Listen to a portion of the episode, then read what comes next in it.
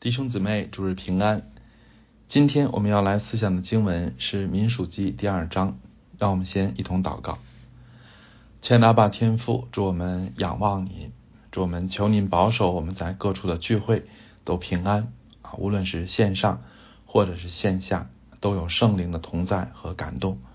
祝我们祈求您亲自的解开您的话语，用您的话语来喂养我们，用您的话语来激励我们，用您的话语。来更新我们的生命，祝我们仰望您，把下面的时间都恭敬交在您的手上，求您同在，求您保守，求您祝福。这样的祷告祈求，奉主耶稣基督的名，阿门。啊，上周封幕分享了民数记第一章，第一章的内容主要是数点以色列二十岁以上的男丁，并且设立各支派的首领。而今天的经文主要介绍各支派安营和起行的次序，这两章加起来，就让我们看到以色列民是如何的被组织起来，如何变成了耶和华的军队。其实，在以色列人出埃及不久，摩西就接受了他岳父叶特罗的建议，在民中设立了官长，分担他的带领责任，这就是组织的工作。而民数记一章和二章。是这种组织工作的进一步完善。总之，一群人唯有经过组织，才能成为可以征战、可以承担使命的军队。否则，人再多，也不过是乌合之众，一盘散沙。那我今天的分享主要分成两个部分啊。第一个部分是来介绍这一章的主要的内容，然后第二个部分是分享啊，基于这一章的信息，我们有哪些的启发。啊和应用。那首先我们来看第一个部分，就是这一章的主要的信息。那这一章向我们详细介绍了以色列各支派安营的情况。围绕会幕，以色列十二个支派分成四个阵营，从东按顺时针方向，就是东南西北四个方向，分别是犹大阵营、流变阵营、以法莲阵营和但阵营。犹大阵营包括犹大、以撒加、西布伦三个支派；流变阵营包括流变、西缅、加德三个支派；以法莲阵营包括以法莲、马拿西、便雅敏三个支派；最后是但阵营，包括但、亚舍、拿弗他利三个支派。至于利未人安营，其实也是有规矩的。第二章没有提及，但是第三章却告诉了我们。就是在会幕的东边啊，这是圣所的正门，由摩西、亚伦和亚伦的儿子安营看守；而立位的后代，就是哥辖、格顺、米拉利三族，则分别安营在会幕的南面、西面和北面。而当以色列起行的时候，前进的顺序也是按着东南西北的次序，以犹大阵营为首，以但阵营殿后。而其而十七节又告诉我们，有立位营在诸营中间。其实这个表述并不完整啊。根据民数记十章的记载啊，详细的分工是这样的：就是啊，立位各营并不是一起出发，而是在犹大阵营后面跟着格顺和米拉利二营，因为他们抬着帐幕，要先到目的地，提前知道。而哥辖阵营是抬着圣物，他们在全体以色列人的中央，表明神是以色列的中心。此外，啊这一段这一章的经文还让我们看见，就是每一个以色列的阵营都有一面大道旗作为本阵营的指引。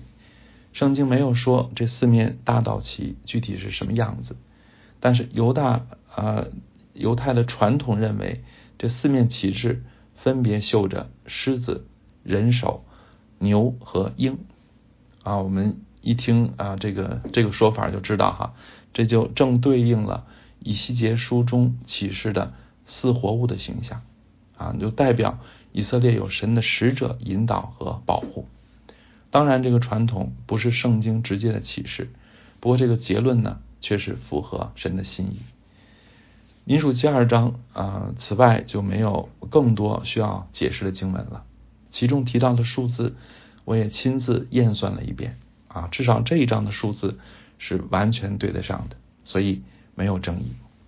那接下来我就要分享啊这一章的信息可以给我们哪方面的启发和应用。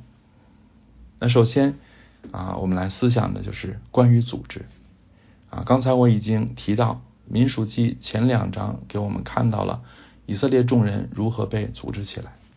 所谓组织，就是一群人的联合，但这个联合不是随便的凑在一起，而是要具有一些特征才能够成为组织啊。在我看，一个可以被称为组织的群体，必须具备三个特征。或者换句话说啊，如果一群人的联合具备这三个特征，那我们就应该看它是一个组织啊。第一个特征就是拥有共同的目的或者使命啊，例如公司的目的是盈利啊，政党的目的是政权。那教会的存在有没有目的呢？当然有，就是敬拜上帝、行善和传福音。其次，作为组织，它一定有分工啊，分工明确。各司其职啊，例如公司有不同的部门、不同的岗位啊，以色列有不同的阵营，各按本位，各归本道。而教会呢啊，照保罗的话就是百节各按各职，照着个体的功用彼此相助，便叫身体渐渐增长。第三啊，组织的特征是具有权柄啊，他会设立权柄进行管理啊，例如公司有董事长。有董事会，有经理，有部门负责人，啊，学校有校长，有教务处，有班主任，啊，以色列人有族长，有千夫长、百夫长、五十夫长、十夫长，而教会呢，有牧师、长老、执委会、同工议事会，而设立权柄也意味着对成员具有约束力，啊，成员要顺服权柄和秩序，不能自行其事，甚至任意妄为。那么根据这三个特征判断，我们说。教会是不是一个组织？我想答案是显而易见的啊！但是有的基督徒总是极力表明教会不是组织。其实你可以说，教会不是像社啊，不是像世界上的社会上的组织那样的组织。但是你不能说教会不是组织。难道教会没有规则和权柄吗？难道教会不讲秩序和委身吗？啊？难道教会自认为是乌合之众、一盘散沙吗？所以，如果我们承认教会具备以上所说的这三个特征，那我们就应当大大方方的承认教会就是一个组织，而且应当承认有组织并不等于别有用心，组织并不是一件坏事。其实，仅凭常识，我们就可以知道，一群人一定比一个人更强大，有组织一定比一盘散沙更有力量，而这力量。无论是在对抗世界啊，无论是就对抗世界持守信仰而言啊，还是就影响世界见证福音而言，都是更加有益，甚至是必不可少的。如果没有组织，我们就是作为一个个孤立的个体，面对魔鬼横行的世界，你觉得自己有多少把握能够站立的稳呢？更何更啊，何况还想宣扬福音呢？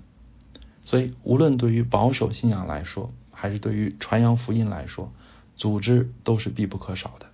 这就是上帝在旧约时代特别建立以色列成为一族一国，而新约时代又特别高举教会的角色的原因之一。为什么基督徒对组织敏感呢？其实无非是因为组政府最忌惮在他之外的一切组织。啊，这和罗马帝国当初忌惮教会的原因是一样的。但是基督徒为什么因为政府忌惮就跟着认为不对呢？这就是典型的因为恐惧而影响认知了。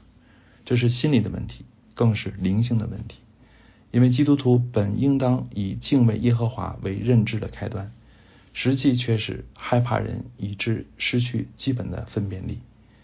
约翰诺克斯的墓墓志铭写着。这里躺着一个人，他敬畏神到了一个地步，以至于不害怕任何人。这是我非常啊敬佩的话啊和非常敬佩的人啊。我虽然啊这个离这个标准还差得远啊，但是我非常呃敬佩啊这样的境界啊，因为我知道达到这样的境界是多么的不容易啊，而且我更知道对于灵性而言，胜过恐惧是多么的关键。所以我首先和大家分享。组织的问题啊，就是希望破除我们心中那顽固的恐惧啊，因为恐惧会扭曲一切，甚至会扭曲我们对圣经的理解。我们不要以为有人拿着圣经夸夸其谈，他说的就一定是真理啊。其实很多人对圣经的解释不过是给自己的软弱找借口。所以基督徒总要先胜过心魔，才能够真的看清神的纯纯洁啊，有的时候甚至是简单的心意。此外，也有人反对组织，其实是不愿意被约束这样的人要么是把自己孤身置于群魔环伺的世界，早晚被世界吞噬；要么就是自己最终也去建立了组织。这就说明他们其实并非真的否认组织的意义，只不过他们是不想被别人带领，而只想去带领别人。总之，基督徒如果不是被恐惧和私欲迷惑，就不可否认教会也是组织，并且组织是必不可少的。最后啊，我也想强调一下啊，教会和其他组织的不同。有的基督徒不认为教会是组织啊，其实是从这个角度看的。那么，教会和世界上的组织有何不同呢？第一，教会是以敬拜上帝、服侍上帝为目的的，而不是为了满足个人的私欲而存在的。虽然人都有罪性啊，教会领袖也可能抵御不住诱惑而腐败，但这只能说是人的问题，而不能说教会的组织性本质是错的。其次，教会的权柄和约束力都是属灵的，而且是作用有限的。也就是说，教会最多用权柄把犯罪或者不守规矩的人赶出去，但是教会却不能够用权柄逼人爱主啊，或者强迫人服侍啊，甚至教会不能够像公司一样采用物质激励的方式进行管理。所以，教会是否能够像一支军队那样强而有力啊？归根结底。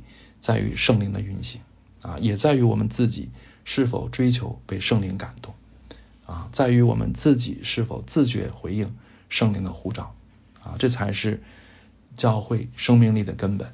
这也是教会和世界上的组织不同之处啊，教会的属灵本质就再次显明了。所以，亲爱的弟兄姊妹，我们应当盼望教会是一个强而有力的组织，但是成就这一点的根本。不是靠牧师的权柄，不是靠管理的水平，而是在于我们个人的敬，在于我们个人的虔诚啊！我相信主必愿意感动他的每一位儿女起来服侍他，愿我们都起来回应神，顺服圣灵，以致教会可以成为配搭协调且充满活力的基督的身体。其次，我们来思想关于秩序啊。从以色列的安营和起行可以看出，他们的行动是有次序，或者说是有秩序的。啊，秩序其实是组织的特征之一。但是为了更好的说明秩序的意义，我再次把它单独拿出来啊强调。啊，当以色列人遵循秩序行事时，结果就是人数虽多却不混乱。啊，整个以色列群体可以顺利的到达一个又一个目的地。如果打起仗来，也必然显出战斗力。相反啊，如果个人任意而行啊，我们不能，我们不难想象会造成怎样的混乱。其实关于这一点，我们都有亲身经历。例如堵车，很多时候堵车其实不是因为车多，而是因为有人不守规矩。加塞儿就是常见的破坏秩序的行为，结果就是更加没有效率，甚至彻底的混乱。保罗说。凡事都要规规矩矩的按着次序行。保罗说这话是指着聚会时说方言或者做先知讲道说的。保罗肯定说方言和先知讲道都是圣灵的恩赐，都是好的。但怎么样呢？好事也要按着次序，按着规矩行啊，这样好事才能发挥好作用，而不至于好事变成坏事。归根结底，上帝是设立秩序的上帝，而不是造成混乱的上帝啊！甚至上帝同尊同荣的三个贝格之间也有分工和次序。我们是谁啊？竟可以超越秩序而为所欲为呢？所以，神的儿女在世界上要自觉遵守一切合理的秩序啊！在教会中同样要遵守规则和秩序。这方面的应用包括：如果我们在教会中要提出控告，你就应当按着马太福音十八章的原则一步步的解决。啊，如果我们要提出建议，并希望影响整个教会，同样需要在秩序中提出，并接受上帝透过秩序做出的回应。有些弟兄姊妹满怀热情的提出建议，却没有被教会采纳，就感到受伤啊，甚至批评教会不属灵。其实这是不对的啊，因为如果不是明确的圣经教导啊，你提出来的不是像马丁路德啊对天主教会提出来的那样的批评。对，而是无论选择这样啊，或者选择那样，都不违背圣经的原则。那么，任何一种个人的观点和感动，都不能代表上帝对群体的心意啊。在这种情况下，唯有在神设立的秩序中做出的决定，才代表神的心意。这一章的结尾有两次提到，都是照耶和华所吩咐摩西的啊。其实安营起行。是按照顺时针的方向，还是按照逆时针的方向？就效果来说，有什么不同吗？啊其实只要形成模式，哪一种方式的效果都是一样的啊。但是为什么要这么转，而不是那样转呢？啊，为什么是啊东南西北啊，而不是东北西南呢？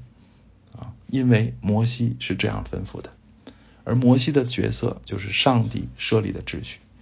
所以在不违背圣经原则的前提下，神设立的秩序一定比个人的意见和感动更有权威啊！这个原理本身就是上帝的设计。所以，亲爱的弟兄姊妹啊，我们对神、我们对教会有负担是好的啊，但是正确的态度是坦诚的提出建议啊，同时谦卑的接受秩序的裁决，或者追求成为教会的长老、执事啊，参与教会的决策。啊，这两种态度都是好的，因为都是在秩序中的。第三点啊，我们要来思想的是关于“军队”这个词啊。上一周风木讲到的题目是要照他们的军队数点，而这周我讲到啊，如何概括第二章的内容呢？啊，虽然我实在不想和风木的分享重复啊，但是想来想去啊，实在想不出比耶和华的军队。更能概括第二章的信息的了。军队既体现以色列群体的组织性啊，同时也体现了它的战斗性啊，这就是以色列这个群体的特征啊，其实也是教会的特征。从狭义讲，耶和华的军队是指全体以色列二十岁以上的男丁，但是从广义上来讲，所有以色列的男女老少，谁不是这支军队的成员呢？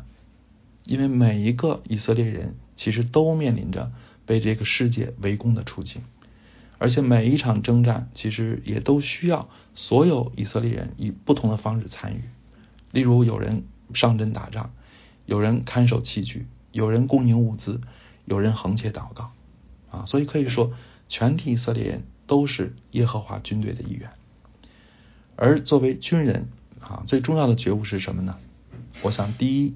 是危机感，其次是勇气啊。对一般人来说，战争是遥远的啊，基本不在他的考虑范围内。大部分人的一生就是上学、工作、娶妻、生子、育儿、养老，谁会觉得打仗和自己有什么关系呢？但是作为一名合格的军人，他一定啊要比常人对战争的危机更敏感，也必要时刻预备响应呼召，挺身而出。啊，这样他才是一个合格的军人。其实我们基督徒也当如此啊！我其实也曾经想过啊，教会何必常常制造紧张气氛？难道我们就不能踏踏实实的过日子啊？难道我作为牧师啊，不能只要陪伴信徒经过生老病死啊，平平淡淡的过一生啊？难道不行吗？但是真的安静下来想一想啊，其实还真不行。啊，因为有句话说得好，“树欲静而风不止”。我们倒是想安安稳稳的过日子，但是这个世界真的肯放过我们吗？就算你不去招惹世界，难道我们能躲得开无神论、伊斯兰教、佛教、世俗主义、各种新兴宗教，还有同性恋文化等等等等的啊势力思想的侵袭和腐蚀吗？所以，如果我们不是太天真的话，你就不能不承认。这个世界上其实并不存在一个净土，并不存在一个没有威胁也没有征战的地方。所以基督徒若没有危机意识，啊，他就可能被这个世界裹挟而不自知。而那些企图逃避征战的基督徒，恐怕千辛万苦到头来也不过是竹篮打水一场空。我真不确定啊，在中国我们的孩子更容易变成小粉红，还是在美国我们的孩子更容易变成同性恋者或者同性恋运动的支持者。当然啊，请弟兄姊妹不要误解我的意思啊，我一点没有贬低或者蔑视移民的意思啊，这个问题我也讲过多次了。啊，我想表达的其实是提醒大家，作为基督徒啊，你无论在哪里，都不要想逃避挣扎，啊，也永远不要失去勇敢的心，因为在美国和在中国一样，都有魔鬼如同吼叫的狮子遍地游行，寻找可吞吃的人。谁是可吞吃的人呢？就是那些失去警惕性并且逃避征战的人。求主提醒我们，这个世界啊是无法逃避的战场。而我们都是耶和华军队的一员。最后一点啊，也是最重要的一点，以色列是属神的啊，是以神为中心的。无论是安营还是起行，神的帐幕始终处于以色列阵营的中心。这就代表以色列这个群体的根本性质，它是他们是神的百姓，他们是属灵的大军。虽然前面我讲了很多关于组织和征战的道理。但是如果这一切不是出于神，也不是为了神，就毫无意义啊！没有神，组织再严密，不过是高效的匪帮；没有神，我们就算有宏伟的教堂，也不过是被主斥责的贼窝。所以，亲爱的弟兄姊妹，以色列人虽然生养众多，虽然渐渐组织完备，但是最终不信神，远离神，岂不要倒闭旷野吗？所以我们最最需要警醒的，不是我们人数多少、奉献多少、政府的逼迫有多严重，我们最最需要警醒的，乃是我们和神的关系。我们是否仍然高举圣经呢？我们是否仍然以神的话为最高的权威和尺度呢？我们是否实实在在的追求敬虔，而不是装模作样呢？我们是否仍然对神有活泼的热心和爱心，还是已经成了行尸走肉般的基督徒？过着冰冷的宗教生活呢？在选今天的回应诗歌时，我也颇伤脑筋，因为我选的这首诗歌啊比较慷慨激昂，但是民主记的结局其实是以色列的失败，好像不太协调。但是想来想去，我还是选了二百二十四首《神的教会向前进》这首诗歌，因为我想在民属记第二章时，以色列人的心态。啊，确实是振奋的，因为他们正要整装出发，所以整装待发时容易慷慨激昂，但是真正的考验却是在漫漫的人生道路上，是在一次次的征战当中。我想守望教会的弟兄姊妹，多数都是老基督徒了，我们总的来说不像未经世事的年轻人，但是我们的生命却也显出了疲态，所以我们也特别需要。振奋和更新，愿圣灵借着这首诗歌，也借着以色列整装待发的场景激励我们。愿圣灵大大复兴我们的生命，大大复兴我们的教会。让我们把下垂的手举起来，把发酸的腿挺起来。让我们再次整装待整装出发，在前面无论啊何种的挑战啊和风浪面前，都刚强壮胆。并且更深的经历神的同在、神的带领和神的祝福，阿门。